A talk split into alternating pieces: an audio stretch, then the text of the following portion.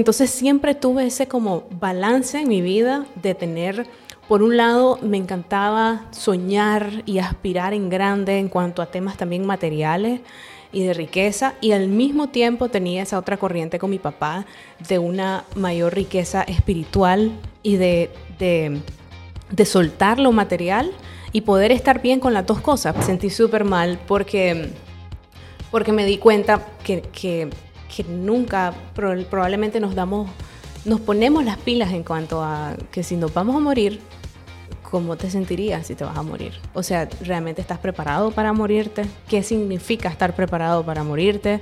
Em, tal vez cada uno tiene su propio significado de cómo quisiera estar preparado.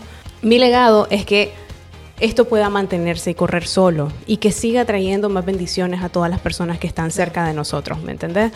O, sea, les, cotizo algo y me dicen, es tanto. Y le digo, no, no me parece ¿Estás segura, doña Lili? Sí, no me parece, eso está demasiado barato. ¿Qué estás haciendo? ¿Estás regalando tu trabajo o qué onda? O sea, uno tiene éxito cuando uno se prepara para tener éxito. Si vos no estás preparado para tener éxito, cuando el éxito llegue y la oportunidad se dé, probablemente o no la vas a ver ni siquiera, ni la vas a ver venir, o la vas a venir venir, la vas a analizar, la vas a declinar, porque vas a sentir que realmente te está quedando demasiado grande la oportunidad que pudiste haber estado listo y no lo hiciste, o vas a tomar la oportunidad y vas a fracasar, porque te quedó muy grande. Ay, mira, puntos de quiebre. Es que sabes qué pasa, yo tengo un, problema que no sé si es tan problema. Te voy a ser súper sincera. Pero ¿por qué lo hago? Yo no me entendía. Entonces, cuando vos no vas con la verdad, donde un psicólogo, nunca en la vida vas a poder superar ciertas cosas y va a poder decir después con orgullo, mira, yo fui esto, pero lo superé.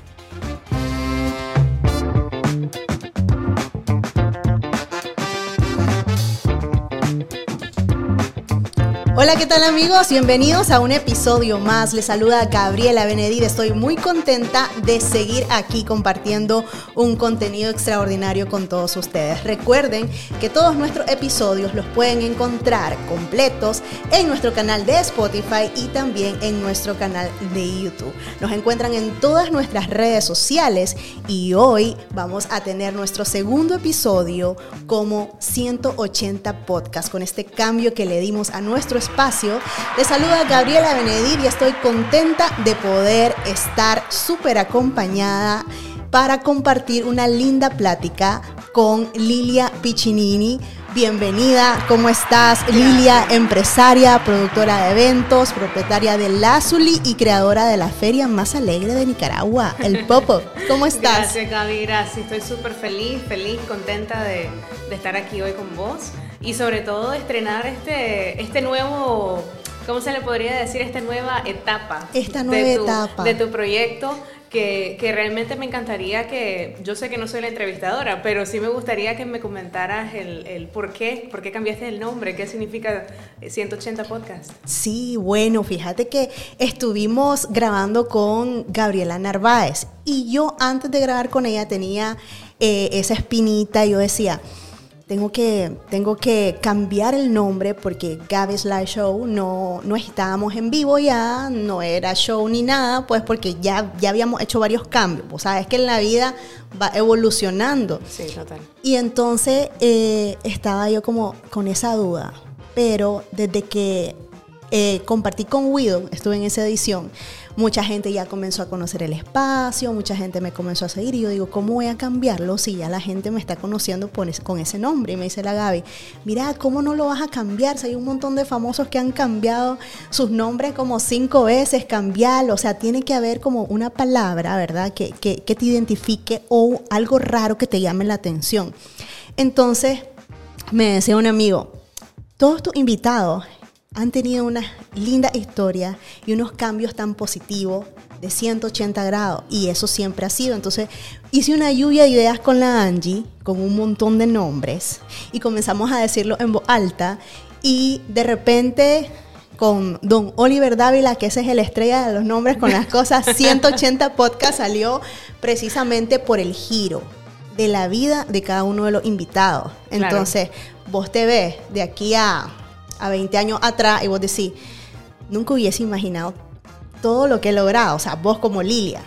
Si te vas 15 años atrás o 10 años atrás, vos decís, wow, todo lo que he podido hacer me, enorgullece. Entonces, todas las personas obviamente nos dejan una gran huella a nosotros, pero ese es el, cambio, esa es la historia detrás del el cambio del nombre. ¿Qué te parece? Me encanta, me encanta y, creo que, que, con este proyecto has definitivamente conocido historias súper inspiradoras, transformadoras, que, que, realmente hay que darle voz, es bonito compartirlas.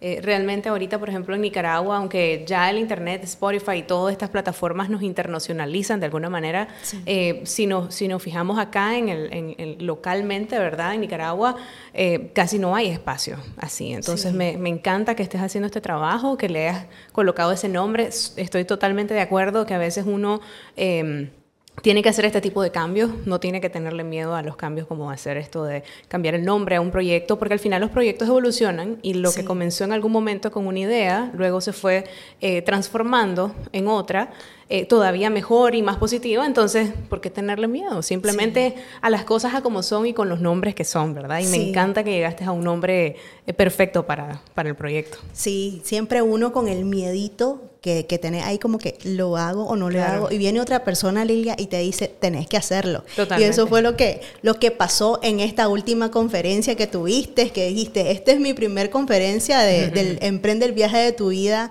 ¿Quién diría que muchas ya estaban esperando ese paso que, que, lo dieras porque no, no sos una persona que no lo puede hacer, siempre lo has podido hacer y lo has hecho en otras plataformas, pero es increíble cómo a veces nos rodeamos de la gente correcta o nos vamos con la gente correcta y esa gente viene y ve grandeza en vos y muchas veces nosotros nos limitamos y decimos, no, es que falta tal cosa, es que no tengo tal cosa.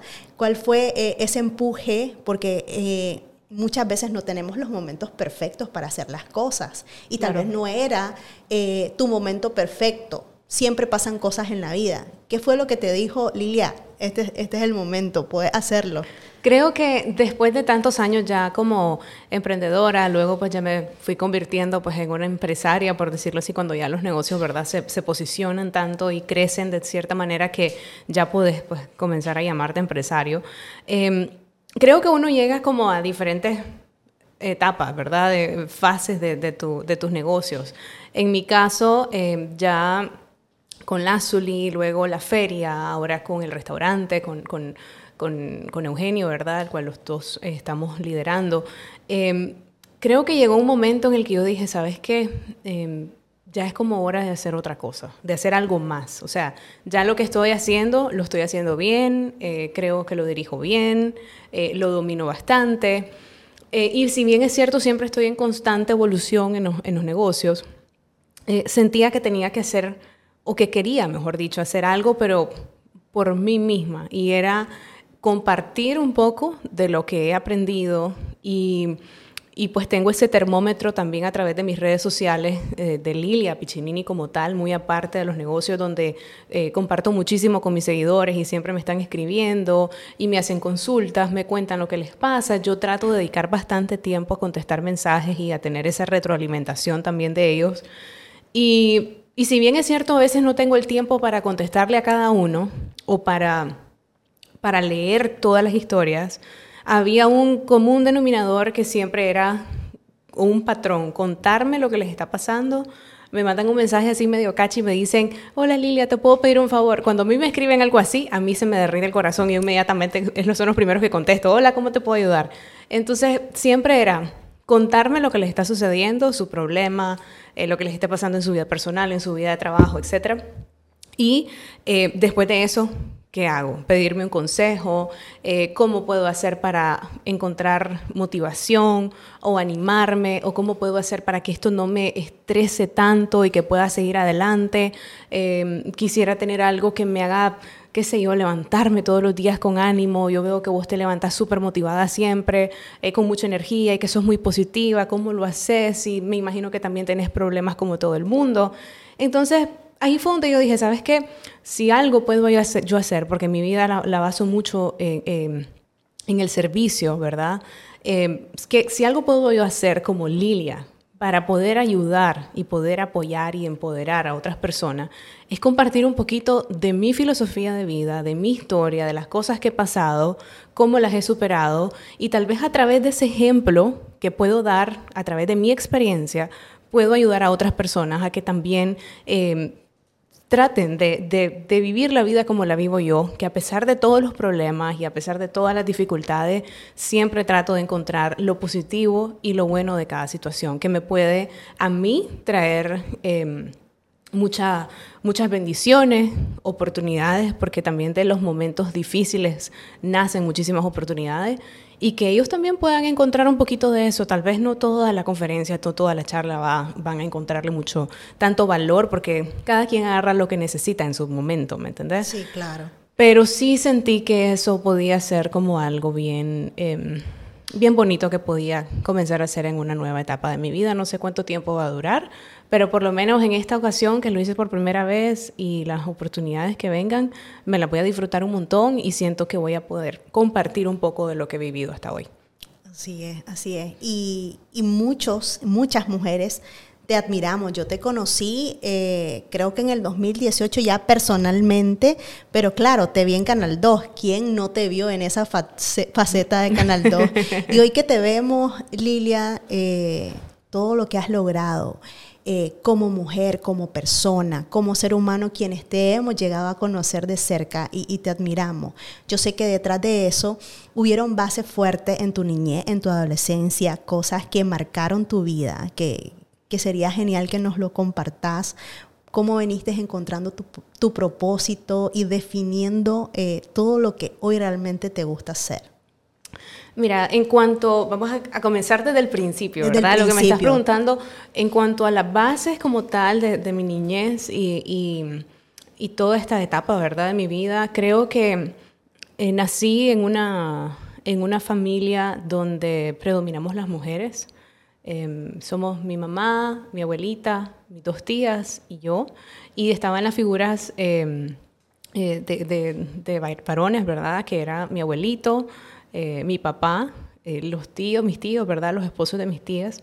Pero si algo yo recuerdo siempre es que si bien es cierto, todas las figuras, eh, sus figuras eran bien importantes, las de nosotras, las mujeres, éramos bien unidas. O sea, eran, yo crecí viendo a mi mamá y a mis tías unidas como en una sola junto con mi abuelita. Eh, y yo veía cómo las cosas que ellas se proponían las hacían realidad. O sea, aún en medio a veces de, o, de, o de carencias, eh, nunca las vimos como carencias, siempre se vieron como oportunidades, como, como metas a donde queríamos llegar, que si la casa se quería construir de cierta en algún momento se va a tener de esta manera, pero ahorita el paso a paso es este y este es el que tenemos que dar. Entonces, ese ejemplo de perseverancia, de de empuje, de visión, de metas, de vivir la vida con metas. Eh, yo recuerdo que mi mamá siempre me decía, eh, Lilia, en algún momento vamos a esto, pero ahorita vamos a hacer esto y esto nos va a llevar a esto. O sea, siempre en mi cabeza funcionó de esa manera. O sea, era como que literalmente escalones, que no te, no te apresures, ahorita no hay que correr, hay que hacer esto ahorita porque esto es lo que podemos, pero después vamos a hacer esto. O sea, nunca, ellas, ninguna de las... De las de las cuatro, mi abuelita, mi mamá y sus hermanas, que fueron como mi mamá, mis mamás también, eh, me limitaron a mí a que no podía hacer algo. O sea, nunca me dijeron, vos no podés ser capaz de hacer esto, vos no vas a lograr esto, vos no vas a hacer esto. O sea, siempre me decían, si te lo propones, lo lográs. Tenés que estudiar, tenés que hacer lo que tengas que hacer. Eh, tratar de siempre ser buena con las personas para que después se te se cree un círculo gigante de ayuda alrededor. Y así fue como fui creciendo con ese ejemplo, em, con ellas, ¿verdad? Em, tal vez de alguna manera no desarrollé tanto esa figura paterna porque mi papá, pues, eh, desde los 5 o 6 años se divorciaron, entonces él eh, desde ese entonces, pues, se, fue de Nicaragua y aunque teníamos una comunicación muy linda, mi papá era más que todo una especie como de, siempre lo sentí como un guía espiritual, una persona que, aunque estaba lejos, me encantaba escucharlo, él me escuchaba muchísimo y eran pláticas interminables por teléfono, eh, sobre todo cuando ya vino Skype y entonces era gratis el internet. Entonces, eh, con mi papá hablaba muchísimo y me acuerdo que él me escuchaba, em, me aconsejaba, pero sin sin escandalizarse de nada. Entonces yo sentía que era como un amigo al que yo le podía confiar y hablarle de mi filosofía de vida de acuerdo cómo iba creciendo, porque siempre he sido así de valentina y, y me encantaba analizar todo lo que me pasaba. Entonces mi papá, desde su personalidad tan... Eh, como te digo, tan sencilla con la vida, tan eh, desprendida, eh, cero ambiciosa en cuanto a temas materiales. Mi papá es una persona que trata como de tener mucha riqueza espiritual, pero no material. Entonces creo que esa mezcla de las dos corrientes de, toda la parte de las mujeres de mi familia y al mismo tiempo de los caballeros. Eh, también tenía un tío que también era así, como mi, como mi papá, y los dos se llevaban súper bien. Entonces mi, mi papá con mi tío aquí en Nicaragua, con el que yo vivía, además, hermano de mi abuelita, como que se ponían de acuerdo los dos. Entonces siempre tuve ese como balance en mi vida de tener, por un lado, me encantaba soñar y aspirar en grande en cuanto a temas también materiales y de riqueza y al mismo tiempo tenía esa otra corriente con mi papá de una mayor riqueza espiritual y de, de de soltar lo material y poder estar bien con las dos cosas, poder estar bien con todo lo que yo soñaba, pero que si no se cumplía también estaba bien, porque tenía el otro ejemplo del otro lado que poder ser feliz y poder ser pleno sin necesidad de tener tanta riqueza eh, eh, material, por decirlo así. Entonces, Así fue como crecí, creo que eso ayudó muchísimo a que yo en el tiempo fuera descubriendo cuáles eran mis propósitos a través de ir descubriendo eh, mis habilidades, en lo que era buena, em, lo que me apasionaba hacer. Siempre fui súper abierta, exploré miles de posibilidades que, que al final eh, fui descubriendo pues que era lo que realmente me gustaba y que tiene 100% que ver con lo que me dedico hoy en día. Y sí puedo decir que, que por lo menos las cosas que me he propuesto hacer hasta el día de hoy, lo que me gusta hacer son cosas que las, que las concreto, que las he logrado. Y, y, eso no quiere decir pues que eventualmente se me ocurra hacer otra cosa y emprender otro tipo de negocio también, ¿me entendés? Pero sí. pero sí, así ha sido y esa fue la influencia que tuvo mi niñez y la forma en la que me criaron con el cómo yo eh, hoy en día y adulta pues encontré cuál era mi, mi misión, mi propósito y, y, lo que me apasiona hacer. Y realmente eh, yo creo que cuando lo ves como ejemplo, impactan en tu vida directamente. No es como que tu papá te diga y tu mamá te diga, tenés que hacer esto. Claro, no. Lo correcto es esto. Entonces, el ejemplo es lo que uno replica y si hubieran estado juntos tal vez no hubiera sido así, no sé, o sea, uno es tiene que tomar todo lo bueno de la vida. Es que eran totalmente distintos. Yo hoy tengo clarísimo, créeme, que ahí mi papá y yo, mi papá y mi mamá solo se unieron para hacerme, realmente, porque porque realmente no no no hay como que mucha congruencia, ¿me entiendes? entre los dos en cuanto a personalidades y aspiraciones, pero em, pero ese era el propósito, pues el propósito de ellos pasar cada uno por su camino era tenerme a mí y y ya ves que al día de hoy, además, he sido una hija, a pesar de ser hija única, ninguno de los dos se volvieron a, volvieron a tener más hijos. Em, el día de hoy estamos trabajando todos juntos. Mi papá se retiró, ya no está viviendo en Italia, se regresó hace un año a Nicaragua. Eh, mi mamá ya de por sí tiene tres años de trabajar conmigo en, en mi empresa. Y le rogué hasta que finalmente renunció para un organismo internacional donde le iba súper bien y le dije, mami, confía en mí, te juro que ya después de seis años esto va para arriba y necesito que estés trabajando conmigo porque ella es una tremenda administradora. Em, y la convencí que se viniera y después de este tiempo mi papá se retiró, se vino a Nicaragua y también está trabajando con nosotros. Entonces, a pesar de que están divorciados y que ellos tampoco habían tenido una muy buena relación, eh, yo me he encargado como de neutralizar ese terreno y al día de hoy no hemos tenido un solo problema desde que mi papá está acá. Cuando yo pensé que no sabía en qué iba a terminar, pero, pero de alguna manera hemos todos entrado en esta onda que yo estoy también de vivir la vida liviano, sin persos emocionales del pasado, quitártelos de encima, perdonar, permitir que te perdonen y continuar, porque al final lo que todos queremos acá, no hay que olvidar los objetivos. El, objetivo de mi vida, por ejemplo, era poder yo tener esa chance de disfrutar a mi papá como no lo había disfrutado, de trabajar con mi mamá como nunca lo había hecho, tenerla súper cerca y tenerlo cerca a los, a los dos Entonces, parece un sueño. Sí, entonces todos estamos en esa misma sintonía y no nos olvidamos de lo que es importante, todas las cosas que van pasando alrededor es más fácil quitártelas del camino porque no te distraen de lo que es más importante, ¿ya? Y, y eso es lo que está pasando ahorita en mi vida. Estamos todos enfocados en dar lo mejor de nosotros por nuestros trabajadores, por nuestros negocios, que salgan adelante, que sigan saliendo adelante y sobre todo de disfrutar nuestra vida. O sea, ya llegó un momento en el que yo le dije a mi mamá, tenemos que comenzar a viajar, yo necesito comenzar a hacer cosas que me enriquezcan no solamente económicamente, sino espiritualmente. Eh, cosas que podamos hacer que nos, que nos llenen, que nos hagan ser felices y muchas de esas cosas no es la cartera o el reloj que tal vez ya te puedes comprar es un viaje que probablemente te va a dar una nueva motivación en la vida. Así es. Y es nutrir y, llenar más tu parte espiritual. Sí, entonces de acuerdo. en ese momento estamos ahorita.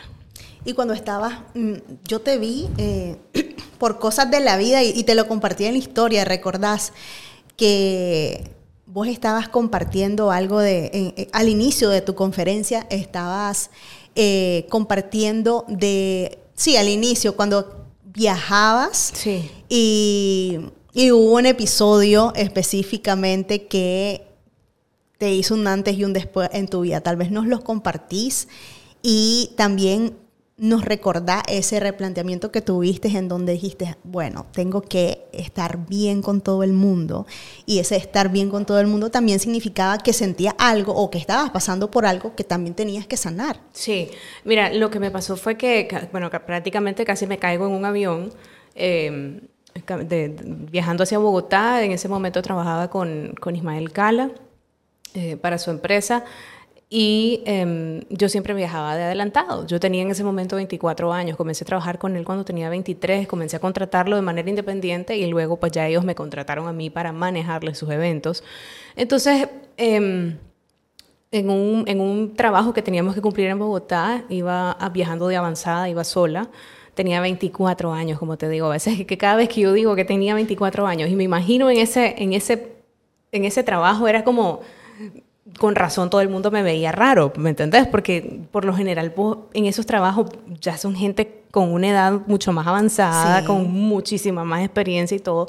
Pero bueno, eh, en ese avión em, hubo una pérdida de presión, entonces, em, pues una pérdida de presión bien fuerte además, entonces ya los que tal vez saben lo que es eso, saben lo que significa sentir que te vas a morir porque el avión desciende de una manera drástica, súper fuerte, en el que literalmente vos sentís que se te va la vida entera. O sea, vos te sentís que te vas a morir y después, pues, si eso continúa y el avión no se logra poner este, en control, pues uno hasta se desmaya. O sea, por eso dicen que cuando los aviones se estrellan o se caen, la gente realmente no siente, porque es tantas las fuerzas que se surgen en un avión que la gente se desmaya antes de que se mueran. Entonces, por lo menos eso medio me tranquilizaba, ya sabes, pero igual.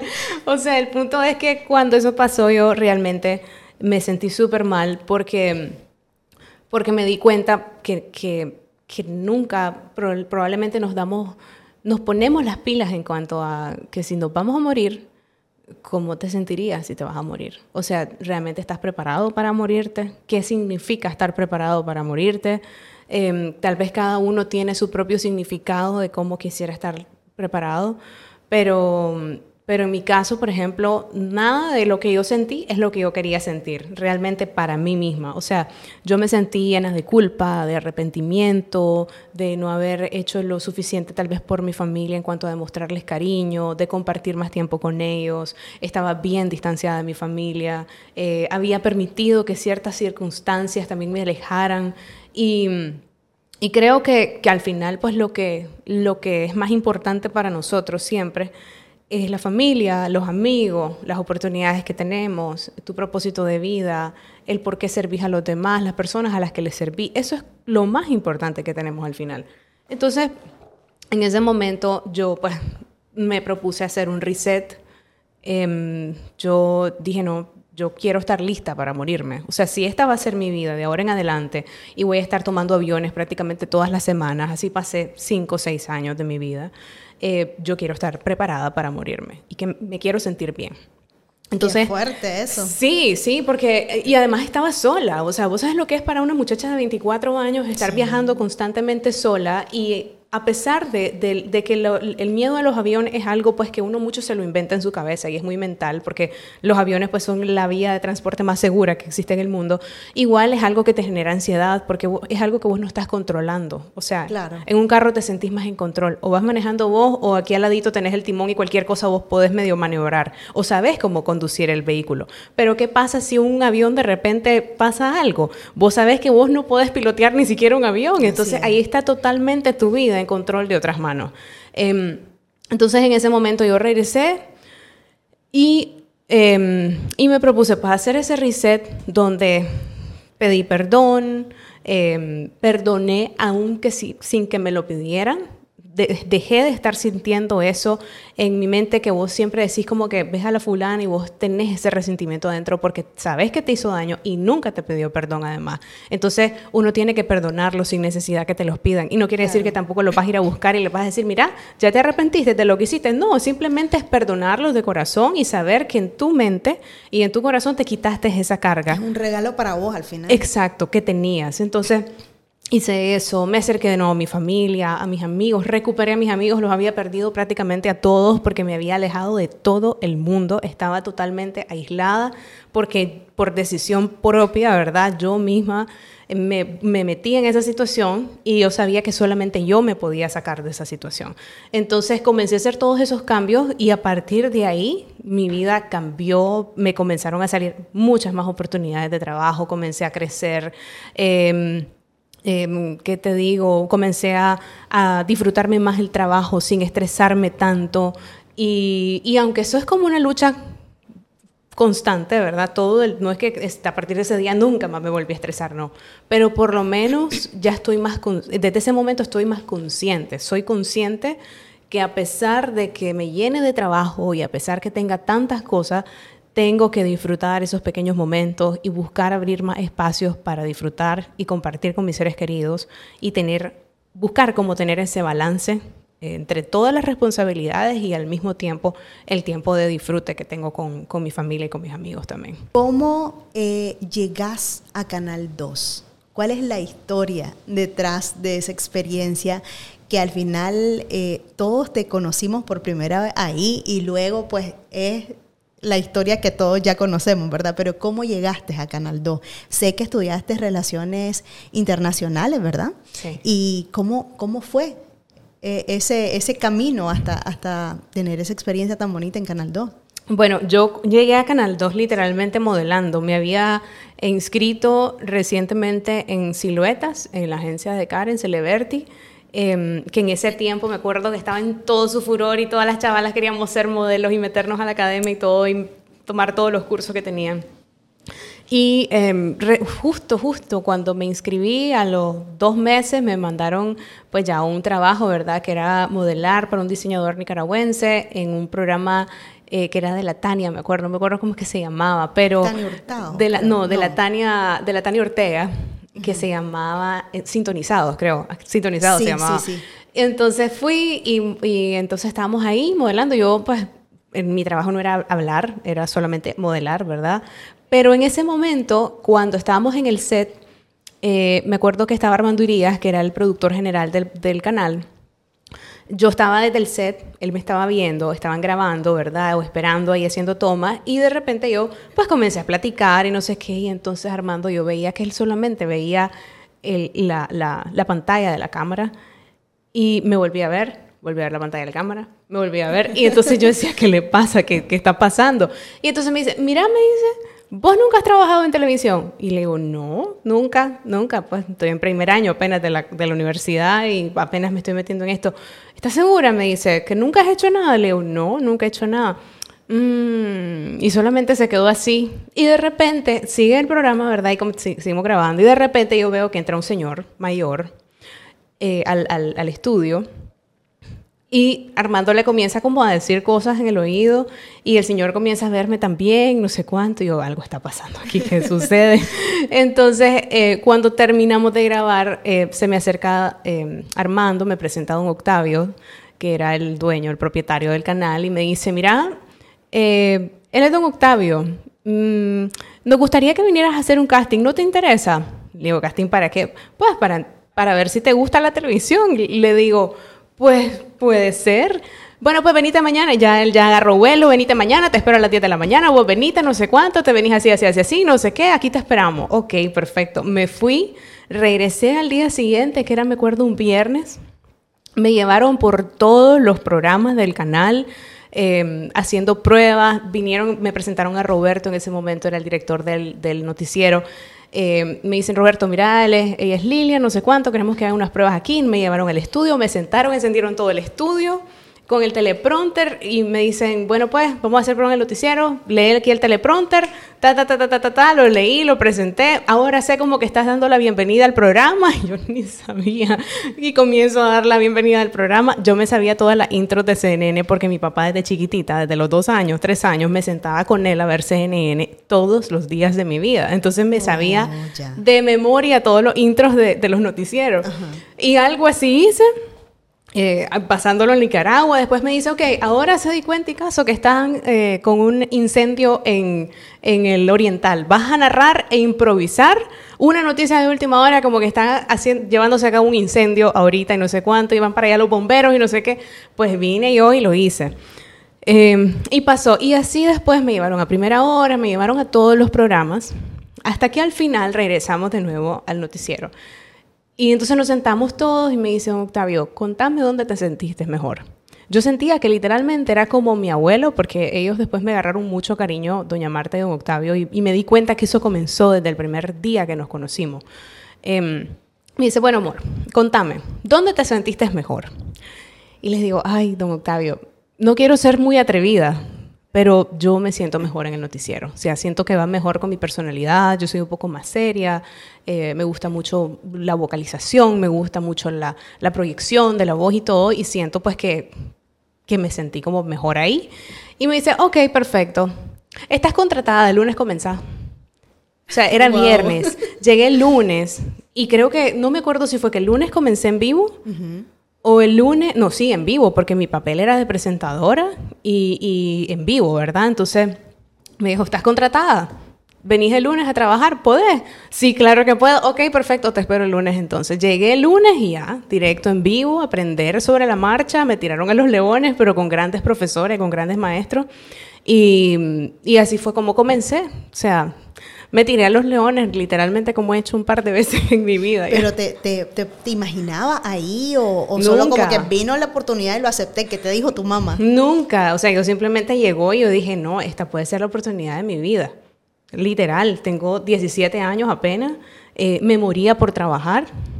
Eh, y, y, algo en el trabajo me llamaba, pues algo me llamaba para trabajar. Llegué y, y, le conté a mi mamá, de hecho, desde que comencé a trabajar en Canal 2, me fui de mi casa de Masaya, me vine a vivir a Managua con uno de mis mejores amigos, que al del día de hoy es como mi hermano, con Giovanni.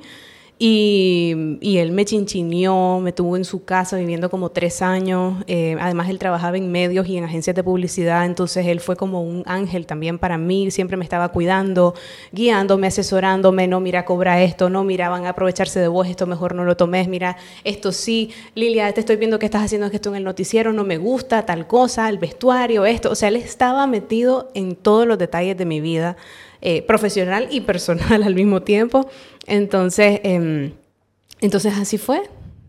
Así fue que arranqué. ¿Y con qué te quedaste de, de esa experiencia de Canal 2? ¿Cuáles fueron la, los regalos que te llevaste de ahí? O sea, porque obviamente todo tiene un ciclo que sí. termina, ¿verdad? No es, nada es para siempre, algunas cosas sí, otras no. Bueno, sí. ni la vida es para siempre. Pero, eh, ¿con qué te quedaste de esa experiencia? Creo que lo más importante es, eh, primero, el talento que desarrollé, porque mi talento siento que lo exploré en diferentes facetas, lo exploté, eh, lo pulí, lo descubriste. Lo descubrí. Eh, eso creo que es una de las cosas más grandes, ¿verdad? Claro. Además de eso, creo que la parte eh, de recurso humano, o sea, las amistades que creé ahí son amistades que hasta el día de hoy las mantengo desde camarógrafos, tal vez no los veo tanto, ni, ni, ni, ni cómo se llama, ni, lo, ni comparto mucho con ellos, algunos de ellos ya se han ido, pero por lo menos eh, presentadores que son amigos míos hoy, la Celia Camacho, Iván Peña, la Audalia Fernández, la Berta, o sea, hay muchas personas que, que, que, aunque no nos veamos todo el tiempo, nos tenemos un cariño impresionante y siempre nos andamos como cuidando la espalda, aunque no estemos todo el tiempo viéndonos, ¿me entiendes? Claro.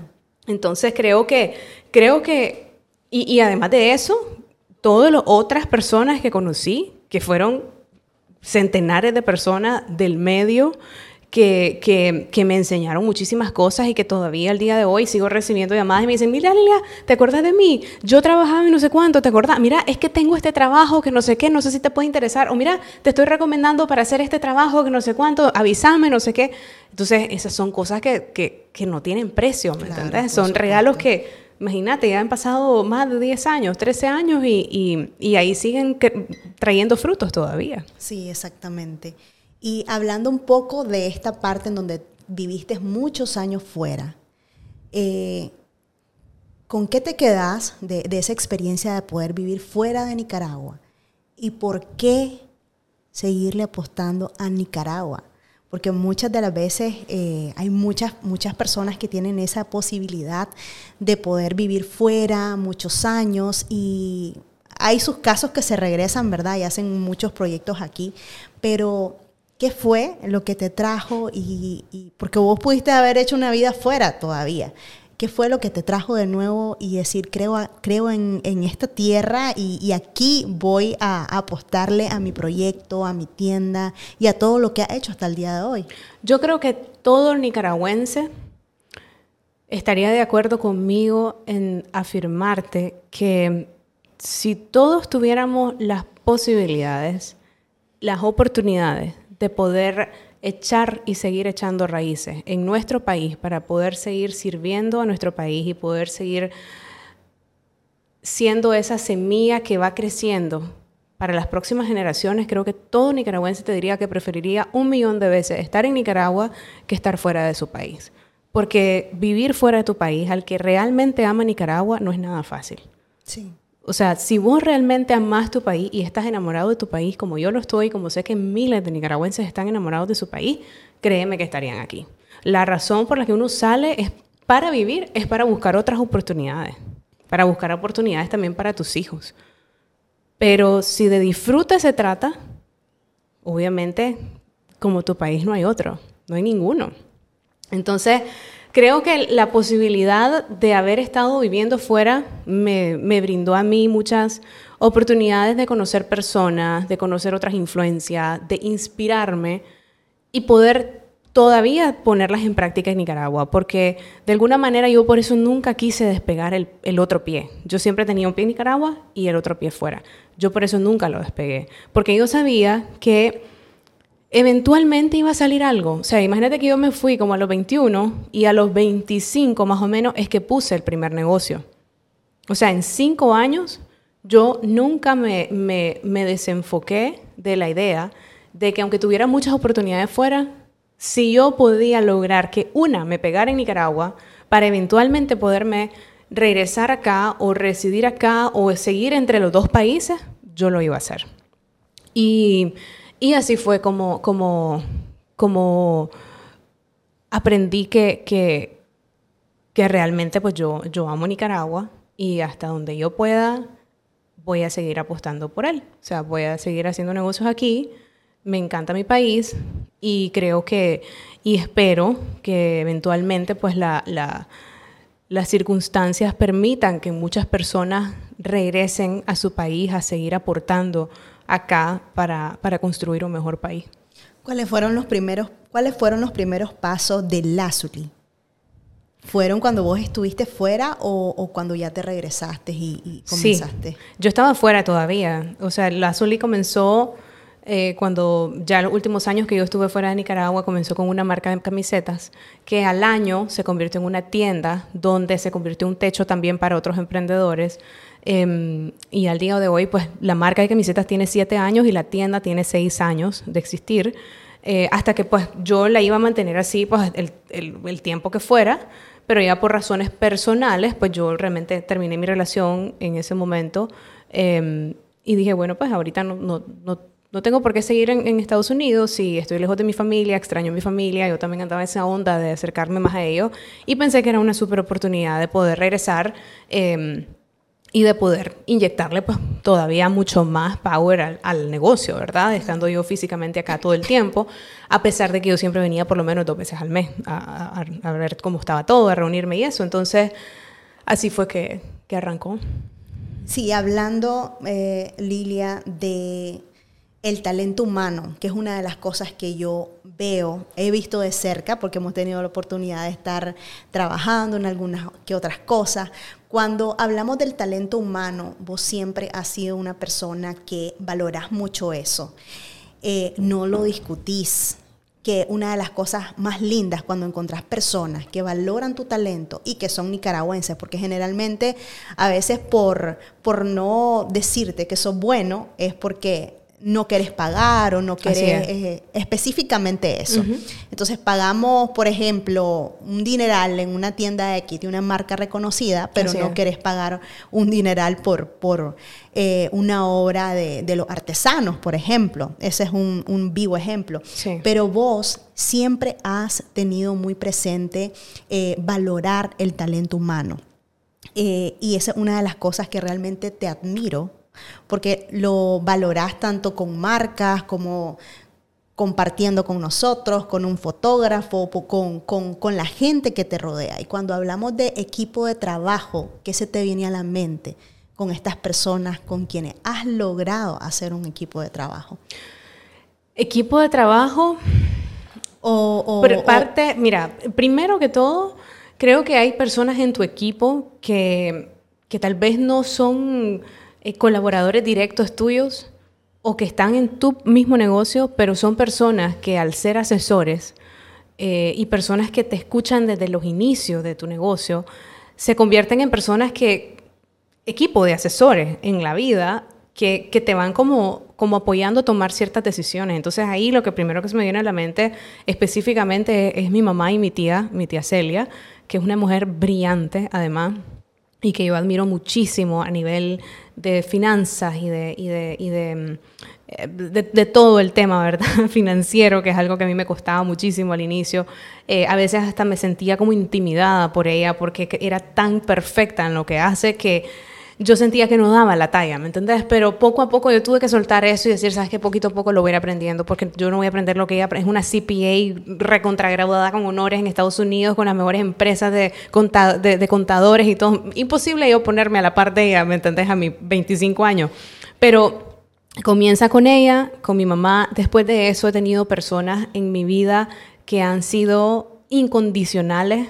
Eh, las dos personas con las que yo comencé el negocio que son primas hermanas y que gracias a ella es que creyeron en mi negocio y que por circunstancias de la vida ellas tenían esa chance en ese momento de, apoyarme en cuerpo y alma en mi proyecto y que fueron tan solidarias conmigo de, darme todo el talento que tienen, pues son súper profesionales igual, como Alejandra Machado y la Javiera León. Eh, y después es, han sido como personas las que han formado parte como en las etapas, ¿verdad? De, todo. Ellas fueron dos profesionales que en vez de cinco o seis, eran dos, pero eran unas genias. Y me ayudaron impresionantemente en, que las bases de mis empresas fueran totalmente sólidas y que aunque el crecimiento fuera un poco lento, era importante porque nos quedamos grabados en el corazón de, de nuestros clientes, que hoy en día pues, siguen sumándose y sigue creciendo. Después de eso tuve eh, un equipo que al día de hoy ya se mantiene, que ya tienen pues como cuatro años, cinco años aproximadamente, que son Rosa, Melida, está la Lucy, la Lucy Lulu, em, eh, y hay dos o tres personas más, está Melissa también, eh, que se han convertido como en personas que, que, ellas son como las, las de base, ¿verdad? O sea, las, las que las que me ayudan a mí a dirigir los negocios, por decirlo así, y que ahorita casualmente que voy a hacer un viaje bastante larguito, se asustaron porque yo le dije, muchacha, aquí siempre uno tiene que contemplar si a mí me pasa algo, porque yo soy bien práctica en esas cosas. Si a mí me llega a pasar algo, yo necesito saber que esas más de 10 personas, casi 20, que forman parte de este negocio, de estos negocios, no van a quedar desempleados solamente porque yo no estoy. O sea, Yo necesito sentir que soy, que no soy indispensable. Aunque yo sea la dueña y la creadora de todo esto, yo necesito sentirme en paz de que si a mí me pasa algo yo me muero, ustedes van a poder tomar las riendas de este negocio y que van a poder apoyar a mi mamá, van a poder apoyar a mi tía, van a poder apoyar a las personas que quedarían como familia a cargo, pero que ustedes como equipo de trabajo van a mantenerse solas. O sea, que ustedes tienen la capacidad de poder hacer el trabajo por mí. Y yo ya tengo a dos de ellas que ya están entrenadas y que ya saben que entre las dos van a dividirse todas mis funciones y que ya saben que aunque yo como figura pública incluso ya no pueda aportar en el negocio, ya saben con quiénes sí tienen que seguir trabajando como influencers y embajadores de marca para que las ventas no se vayan abajo y que este negocio sea, siga siendo próspero por muchísimos años más. Porque ese tiene que ser mi legado. O sea, mi legado es que esto pueda mantenerse y correr solo y que siga trayendo más bendiciones a todas las personas que están cerca de nosotros, ¿me entendés? No tiene por qué caerse, sí o no, si yo eventualmente no estoy. Entonces, además, la, bromeo y le digo, si yo me voy tres meses, ¿qué van a hacer? Yo me voy tres meses, no, quiero saber nada de trabajo, ustedes se quedan manejando todo el negocio y solo se ríen. Pero, pero esa es la realidad. O sea, los negocios tienen que estar preparados para una futura pérdida del, del líder. ¿Cómo, veniste eh, dando ese paso? Porque vos sos una persona que te encanta mucho la excelencia y la diferencia.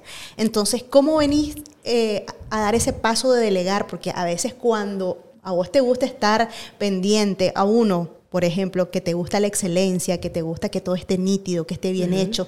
Entonces, ¿cómo da ese paso al cambio y decir, eh, vos te vas a encargar de esta área? ¿Cómo, ¿Cómo fueron esos primeros pasos de delegar? Porque ya llegar a ese punto, te admiro esa parte, porque no todos, no todos lo, lo, hemos podido lograr, de delegar el trabajo y decir, esto tiene que funcionar si yo no estoy. Claro, yo creo que uno tiene que, que compartir muchísimo. O sea, cuando uno realmente se preocupa por entrenar por compartir, por abrirte, eh, abrir tu vida y que entiendan, más allá de cómo yo hago mi trabajo, cómo soy como persona, ya alguien puede tener una noción de cómo seguir llevando ese proyecto si ese líder no está eventualmente ya sabes, o si te dejan solo de repente un mes. O sea, porque es que la parte humana tiene mucho que ver con las decisiones que uno toma profesionalmente hablando también. O sea, ellas ya saben, por ejemplo, cómo no es lo mismo que de repente, por ejemplo, un proveedor te quede mal en un evento y no te llevó eh, lo que tenía que llevar y fue una emergencia la que tuvo. Hay dos formas de reaccionar una forma de reaccionar es qué barbaridad, cómo es posible, son esto, venir a sacar en las redes, hacer un escándalo, lo que haría una figura pública, hacer un escándalo, me quedaron mal, no sé cuánto, regresenme el dinero, no sé cuánto y todo la parte negativa.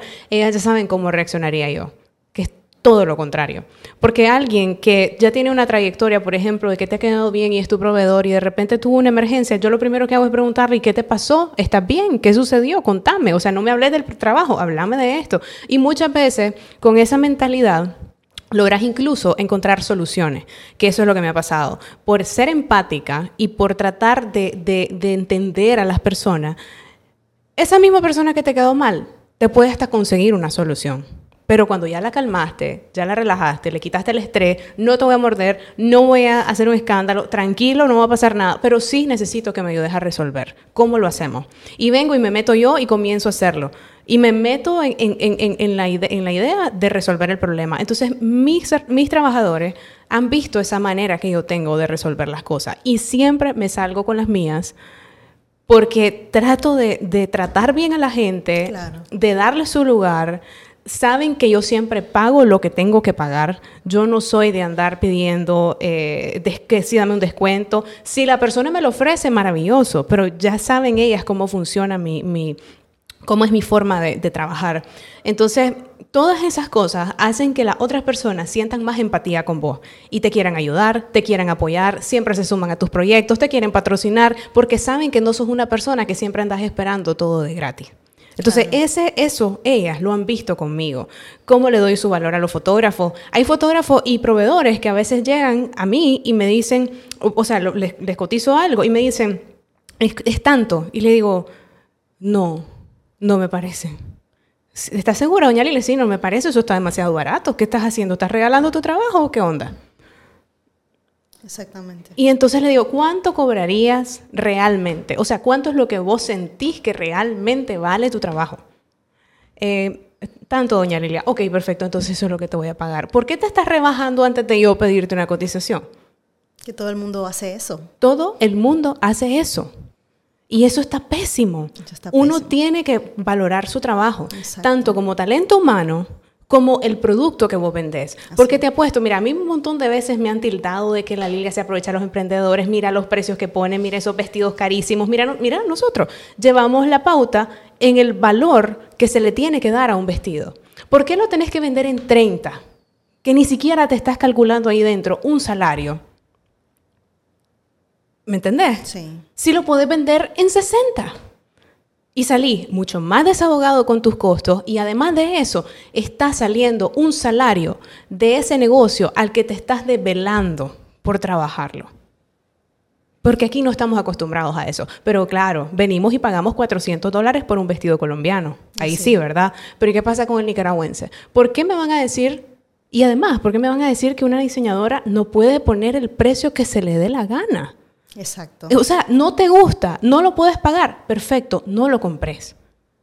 Pero la gente que se está esforzando por darse y valorarse su trabajo, lo que sus manos pueden lograr, dejarlas que crezcan. Porque esas probablemente son las marcas y las, empre- las empresarias y las diseñadoras que las vas a ver de aquí a cinco años brillando en pasarelas internacionales Así es. porque valoraron su trabajo. ¿Qué sabes vos si esta persona que cobra 80 dólares, 100 dólares por un vestido, así como Valentina, por ejemplo, no está ahorrando dentro de esa utilidad que le queda para poderse pagar los viajes que hace a todos los países donde ella va a comprar sus telas?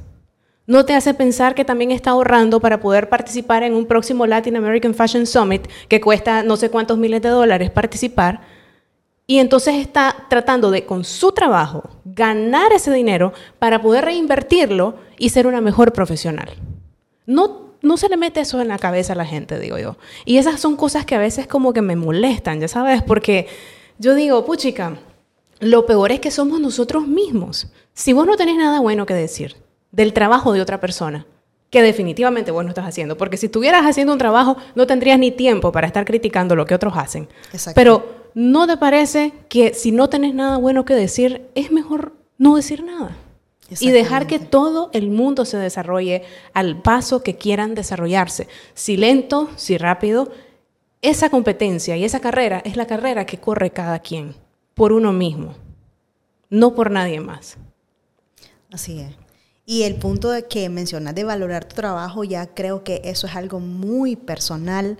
Nosotros nos pasa y nos decimos, a la chocho, ¿cómo esta persona está cobrando esto por esto? Aquí en este rublo de, de video, de live, Sí. etcétera. Entonces, o sea, no me dan las matemáticas. ¿Qué haces vos que se te friegue una? Y lo comentaba con Oliver. ¿Qué haces vos que se me friegue una cámara a mí? ¿Cuánto me cuesta? Así es. ¿Cuánto me cuesta mi micrófono? Entonces, o sea, todas esas cosas las tenés que contemplar. Pero, Pero, además que tenés que pensar como empresario. Claro, Es que ese es el detalle. O sea, un- la mayoría de gente todo. piensa en un autoempleo. Ok, un autoempleo es algo que te, literalmente te paga un salario. Pero vos querés un autoempleo o querés una empresa. Una empresa te genera utilidades. O sea, que vos sacás tu salario, sacás todos tus gastos operativos y encima de eso te queda un porcentaje de utilidad. El que vos creas y sintás y que de acuerdo al mercado que ya estudiaste, que es un precio que está bien, competitivo, pero que te va a permitir generar utilidades. Eso es ser un empresario, eso es un negocio.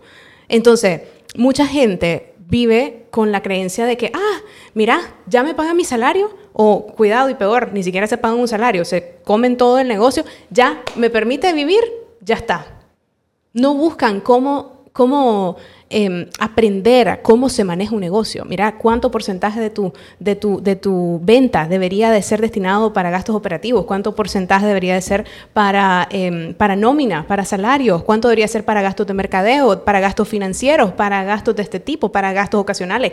Tengo un colchón de emergencia para, para que si de repente pasa algo y hay una catástrofe como una pandemia, tengo por lo menos tres meses de gastos operativos para poderme pagar un salario también, si acaso no hay ningún, ningún tipo de ingreso.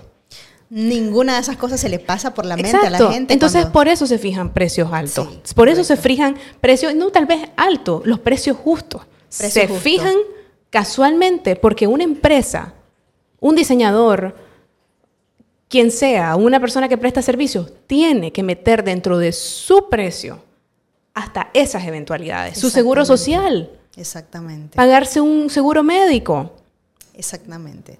porque dicen, ay, no, mira, yo pongo mucho el ejemplo de, los vestidos porque es como lo más fácil, ¿me entendés? O sea, a veces hay gente que no entiende, tal vez que no le, no le gusta pensar más allá, pero tal vez con el ejercicio del vestido es como más fácil. No, mira, la tela cuesta tanto, la yarda cuesta tanto, la señora de la costura le cuesta tanto, eh, los hilos y eso le costará tanto. ¿Cómo lo va a vender en tanto? Y todo lo otro que te faltó costear, ¿dónde está? Exacto. Entonces es importante para los emprendedores que entiendan que tienen que hacer ese ejercicio.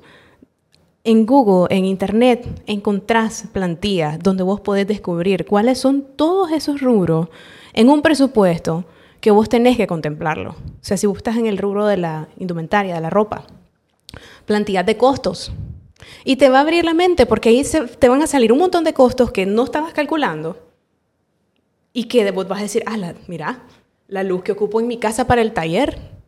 Estoy pagando tres mil pesos de luz en la casa, pero de estos tres mil pesos no todo es consumo personal. De estos tres mil pesos, dos mil pesos es porque la luz esa pasa encendida desde las 5 de la mañana hasta las 7 de la noche para que la señora pueda ver bien. Entonces, esto no, esto es cargado en el negocio. Y esto no, tampoco es personal, esto va cargado en el negocio. Son cositas que al final, por eso las empresas quiebran. Porque las calculan hasta que es demasiado tarde, hasta que asfixiaron el negocio. Y vos tenés que hacer ese ejercicio porque ese es el corazón de tu negocio. Tenés que calcular muy bien tus costos, fijar muy bien el precio y, saber cuánto realmente estás ganando, cuánto estás generando de utilidades, aparte de todo lo demás, incluyendo tu salario. Porque tu salario no son las utilidades. Las utilidades son después de tu salario. Exactamente, y, eso, y esos consejos, Lilia, gracias a Dios que todo esto queda grabado es oro para los emprendedores o gente que ya va por un camino súper adelantado y se dice, ya soy rico, me está yendo súper bien, ¿verdad? O, estoy súper encaminado, pero si las matemáticas no las ordenas de una manera correcta, realmente no vas por buen camino. Y una de las cosas que a mí me encanta de ese espacio del pop-up es que vos has podido no solo dar un espacio a cada una de estas personas, sino que poderle aportar de una manera integral. Sí. Eh, y yo sé que el, todo comienzo es pequeño, de repente viste una feria grandísima, una de las, ferias más grandes de Nicaragua prácticamente, eh, y diste una pausa. ¿Cómo te sentiste cuando tuviste que dar una pausa forzada, porque sé que fue por, el, por la pandemia? Eh, ¿Y cómo te sentí hoy que ya están eh, a unos meses de mayo en donde van a tener una edición de dos días? que ya tenían mucho tiempo y la edición las ediciones pasadas, estas dos últimas ediciones pasadas también tuvieron mucha aceptación, estuvo muy lleno y se sintió aquella vibra. Yo estuve en la de diciembre, creo, ¿verdad?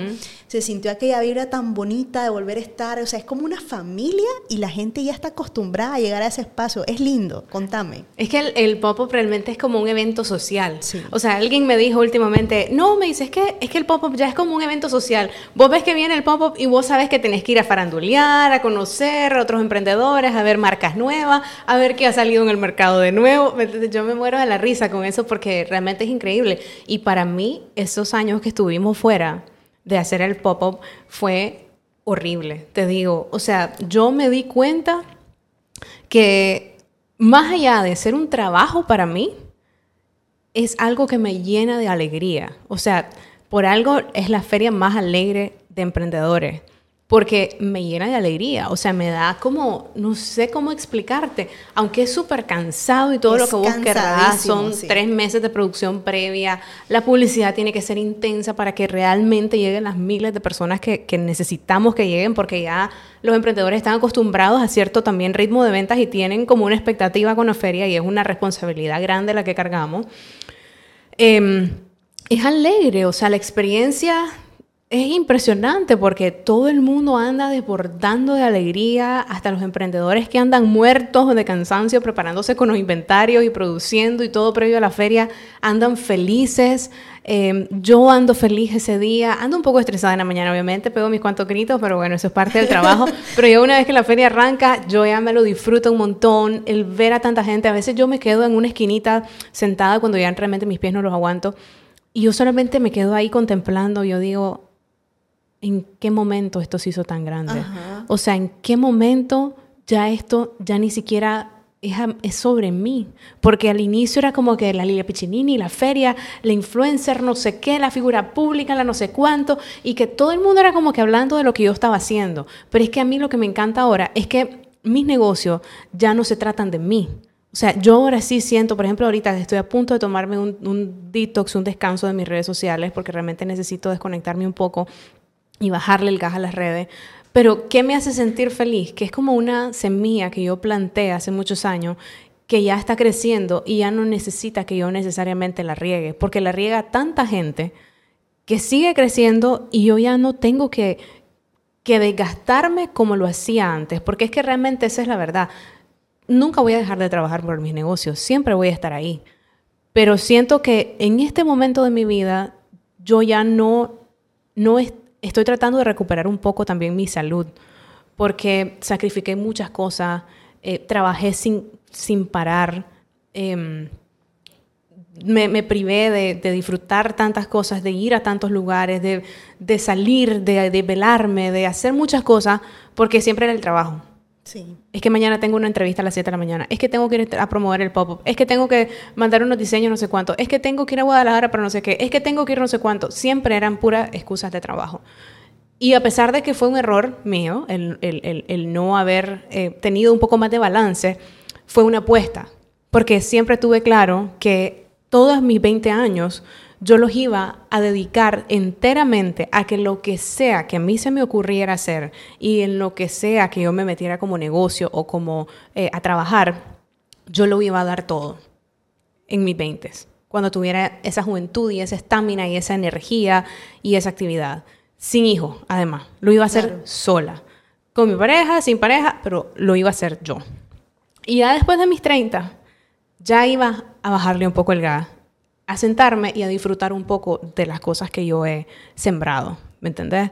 Eh, eso no quiere decir que voy a, dejar de, voy a dejar de trabajar o que me voy a retirar o que voy a dejar de hacer negocio, al contrario, pero van a ser tal vez otro tipo de negocio en los que ya incluso me he comenzado a meter, en los que no soy necesariamente yo la cara, sino ya poner lo que voy haciendo y lo que voy generando en otro tipo de negocio, donde no me tenga que desgastar tanto.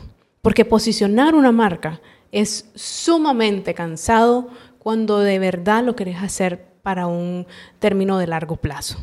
O sea, una marca que crees que viva por muchísimos años necesita también una base súper, súper sólida para que, para que se mantenga por mucho tiempo. Así es, y eso, y eso es un, un propósito que yo creo que todos deberíamos de, de tener eh, esa comunidad del pop-up que vos has creado ha sido una, una, comunidad muy linda, la gente se conoce, hacen networking, aprenden con vos, eh, se siente como una familia, realmente como decir vos, es como una semilla que has plantado a largo plazo y ahora no es que eh, voy a buscar gente que va a ser parte del pop-up, a veces te toca decir, o sea, estamos completos, ya no, ya no damos abasto, ya, ya, ya estamos suficientes y, y, y como decís vos, en qué momento esto se transformó en algo tan grande, pero ha sido, ha sido de gran ayuda, de gran apoyo, ha sido una plataforma con toda la excelencia que, que todo el mundo, o sea, los emprendedores son, están fascinados de poder ser parte de esto eh, y realmente una de las cosas que yo creo que más te agradecen, ¿verdad?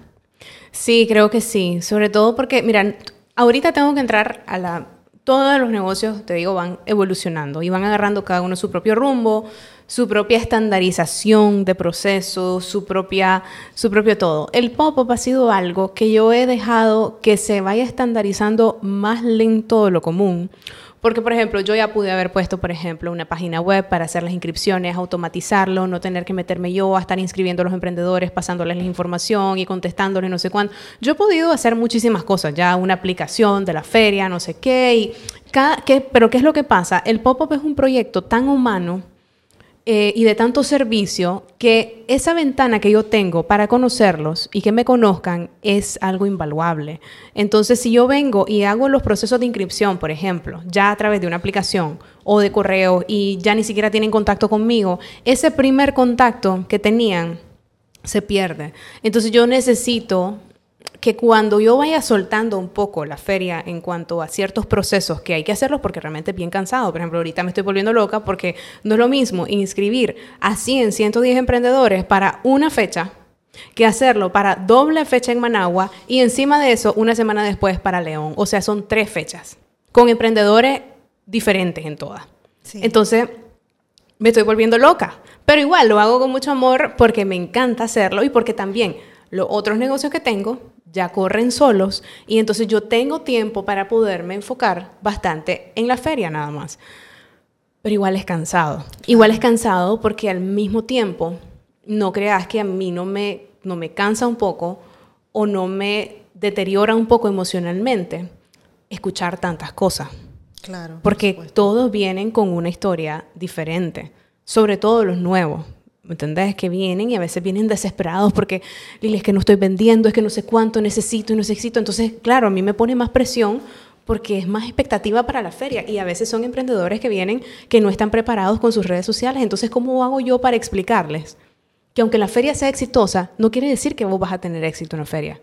Porque si vos no estás preparado para entrar a una feria, a esta o a cualquier feria en el mundo, con tus redes sociales, con un buen inventario, con una buena visión de para dónde va tu negocio, con objetivos bien planteados de qué es lo que quieres conseguir en, la participación en la feria.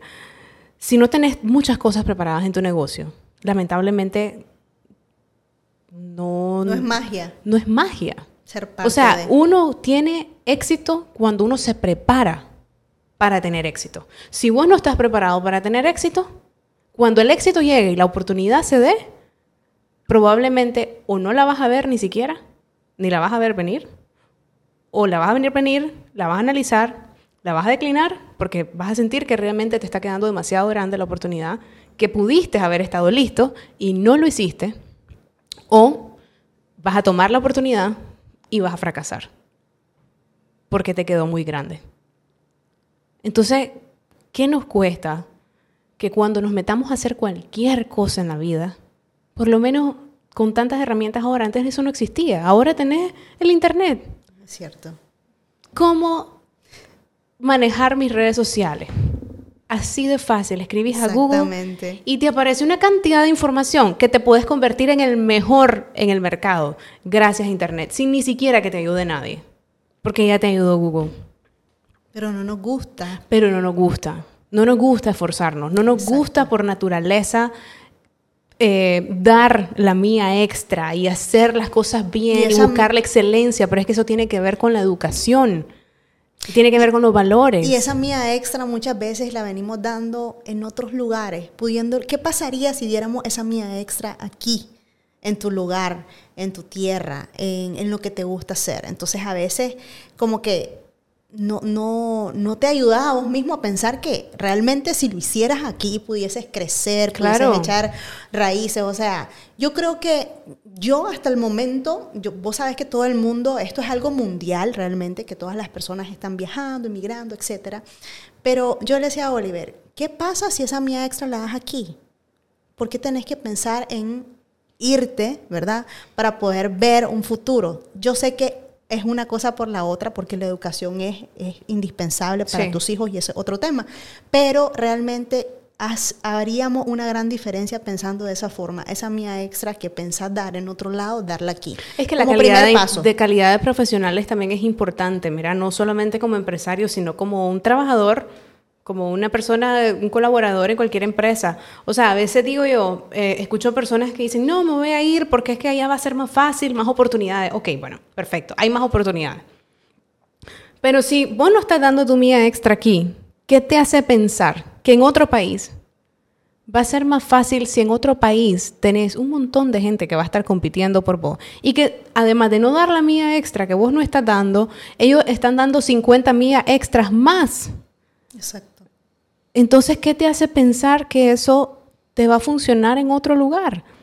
O sea, yo creo que tenemos que buscar cómo todos comenzar a dar más. O sea, y además de apropiarnos de eso, fíjate que ayer estaba sentada en el sofá con mi mamá y ahorita que nos estamos preparando para poder dejar el trabajo durante estas semanas que vamos a estar fuera y que todo siga corriendo como que literalmente nosotros estuviéramos aquí, le digo a mi mami, yo siempre tengo eso, le digo, ay mamá, pero he, he, avanzado bastante, he hecho mi trabajo. Me dice, sí, has hecho tu trabajo.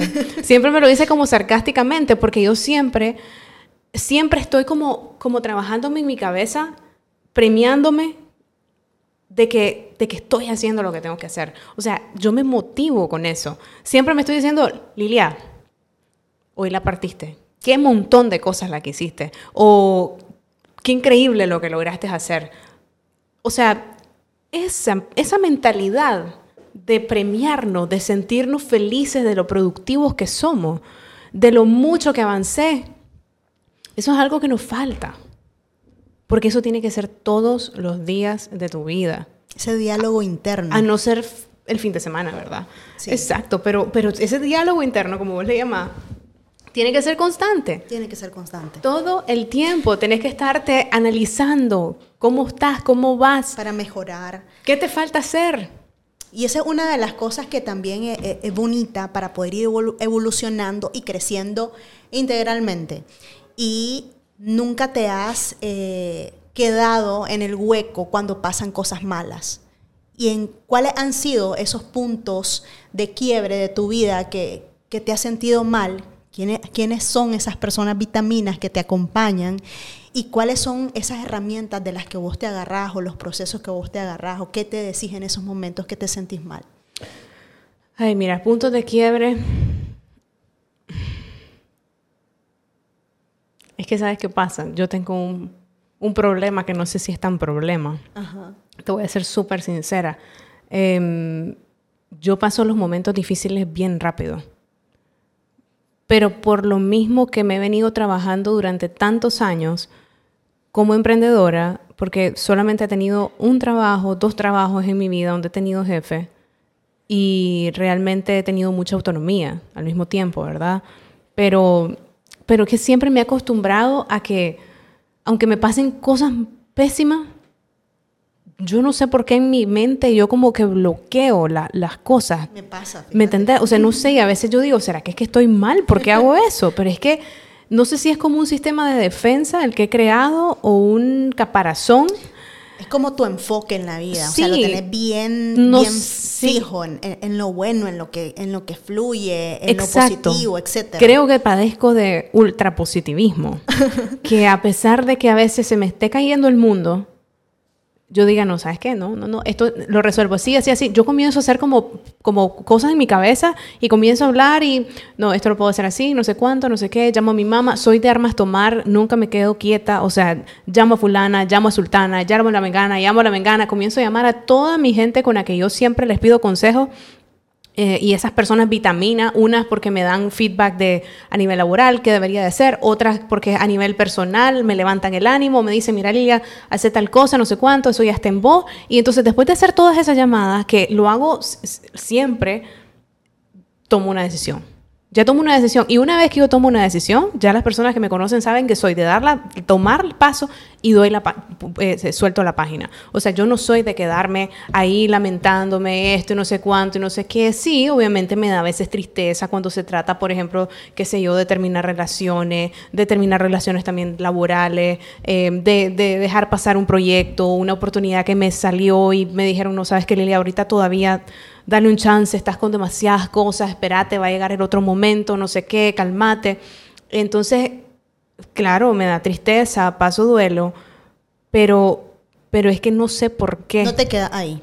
No sé por qué y a veces quisiera sentirme peor o quisiera sentirme mal, pero es que hay algo en mi mente que no me permite quedarme mucho tiempo. genial, te porque tal vez sí creo que tiene mucho que ver con que, porque me da miedo al mismo tiempo. Eh, tuve un caso mi padrino tenía muchos problemas de depresión. Él falleció a raíz de una neumonía hace muchos años.